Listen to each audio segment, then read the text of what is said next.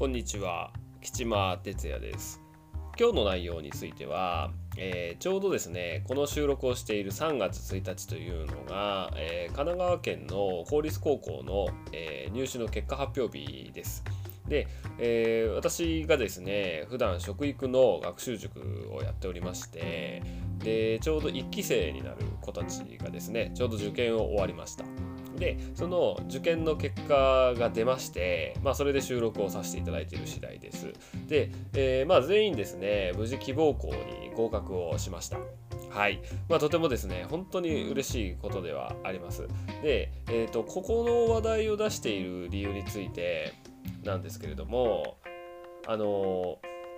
塾にね、やっぱり受験生になって行かせるという決断をする、まあ、お母さん、まあ、場合によってはお父さんが、まあ、多いと思うんですよ。で、えっと、塾に行かせたからじゃあその子の人生がねすごく豊かなものになって幸せなものになるのかって言ったら、えー、僕は結構疑問派なんですよね。まあ、元大手学習塾で勤務してた人間が言うのもなんなんですけれどもやっぱりねこう最終的に子供自身が自分で進路を選択して決断するっていう風な行動にさせるには学習塾ではないんですよ。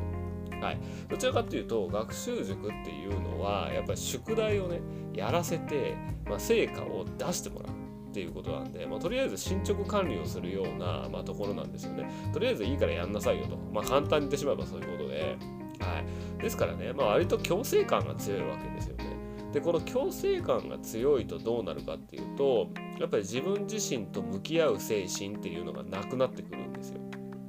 だからとりあえずやってみて自分が何がしたいんだっけっていうふうなことを奥底にしまってしまいます。しまってしまうことによって、えー、引き出すのが大変になるんです。だから、えー、とりあえず周りの意見を言ってお父さんお母さんがこう言うから周りの大人がこう言うからとりあえずこうしとこうみたいな、まあ、いわゆる言いなり人間になってしまうような部分があったりするんですよ。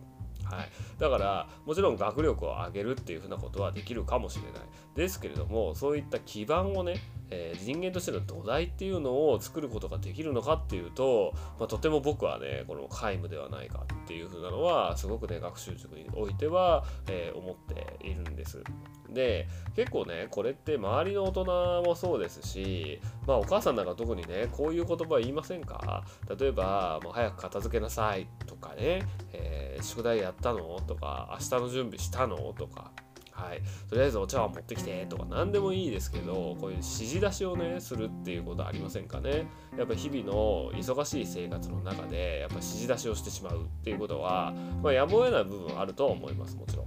はい、ですけど指示出しをすればするほどお子さんの能力って下がります。残念なことを言えば。で宿題をやったのとか勉強しろって言えば言うほど偏差値も下がります。なので指示出しっていうのは一番その子の能力を下げてしまう効果になってしまう。っていうことなんですね。だから自発的に行動を促すようにサポートしないといけないってことなんですよね。であの私もねこうやっぱこういった教育業界受験指導というのはもう15年以上やっています。で今回のうちの受験生はですね本当にこの15年以上ですね私進路指導させていただいていますけど本当に理想的な受験だったなと。いうふうに思うんです。というのは一番ねこう塾において大変なのはもちろん授業も大変ですけどもやっぱその進路指導ですよね進路をどう決めていくのかっていうふうなところですごく時間を割くわけですよ。でまあその進路というふうなものを自主的に決められる子ってあまりいないんですよねやっぱ塾に来る子ってほとんど言ってしまえば。はい、なので自分たちでこの行きたい進路をこの選択して行ったっていうようなろがすごく大きかったです。えー、八百木塾の塾生の子あの私が運営してる塾ですね。でやっぱりねそこでじゃあ何もとやかくね何もこちらが言わなかったんですで自分で進路を選択してじゃあそこに行くために足りない課題は何なのかをまず把握するんですよ自分たちで調べるでその課題が分かったらじゃあ課題解決のためにどうするのかっていうふうなことなんですよ。だから私がやったことというのは課題解決のためにアドバイスを求められたら対応しただけ。ただそれだけの話なんですよね。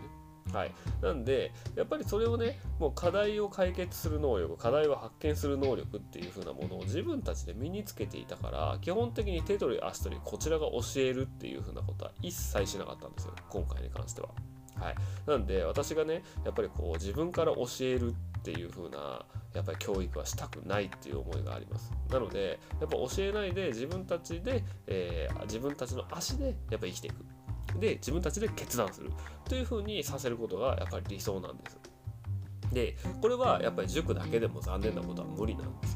残念に言ってしまうとですよ。でやっぱりご家庭環境が一番そのお子さんと接する時間がやっぱ長いんでやっぱ家庭環境でその自分で考えて自分で問題を見つけ自分で問題を解決するっていう風なプロセスに持っていけるようにしていかなきゃいけないんです。ご家庭の方で。でそこで塾でもその協力をしてもらうとかそういうふうに二人三脚でやっていかないとこんなことは無理なんですはっきり言えば。はい、なってるんです。でだからあのまあ我々がねこう今回合格をあの子どもたちが勝ち取ったというふうなことはごご家庭のその素地というのがありました。そして、えーまあ、八起塾に来ていただいて毎週ですねあの週末にえー、自分たちで自主性を持って活動をしていたということでやっぱり問題発見能力と問題解決能力をつける環境があったということをね証明された、まあ、合格だと、えー、私自身強く思っていますし私が今まで自主性を発揮するためにこの非認知能力っていう風なものですね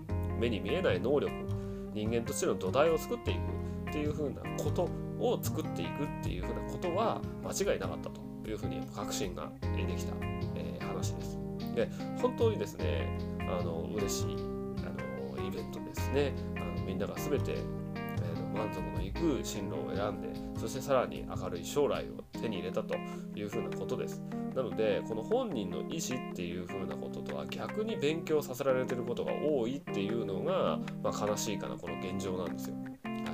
でやっぱりそういう進路をね見失ってきて、まあ、気が付いてじゃあ就職してする時にどうするのかって気づく人もいれば就職した後にやっぱり転職しなきゃいけないかなっていうふうにやっぱ改めておかしいなって気が付く部分があるんです。なのでこういったやっぱり自己認識能力も含め問題解決能力問題発見能力っていう風なやっぱ子どもの将来の資産をやっぱ大事にされるんであればしたければ是非とも、えー、今なんとかしなさいああしなさいこうしなさいっていう風にやっぱ言ってるような部分っていうのは是非とも避けた方がいいです。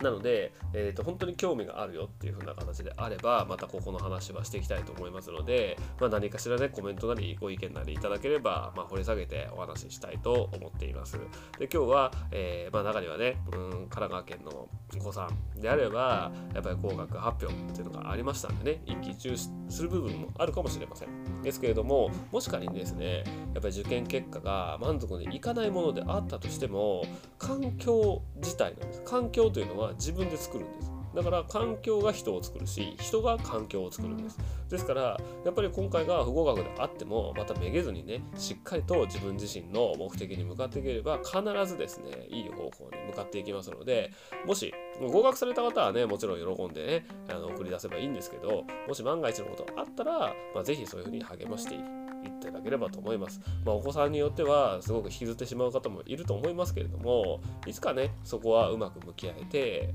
いけるんじゃないかなというふうに思います。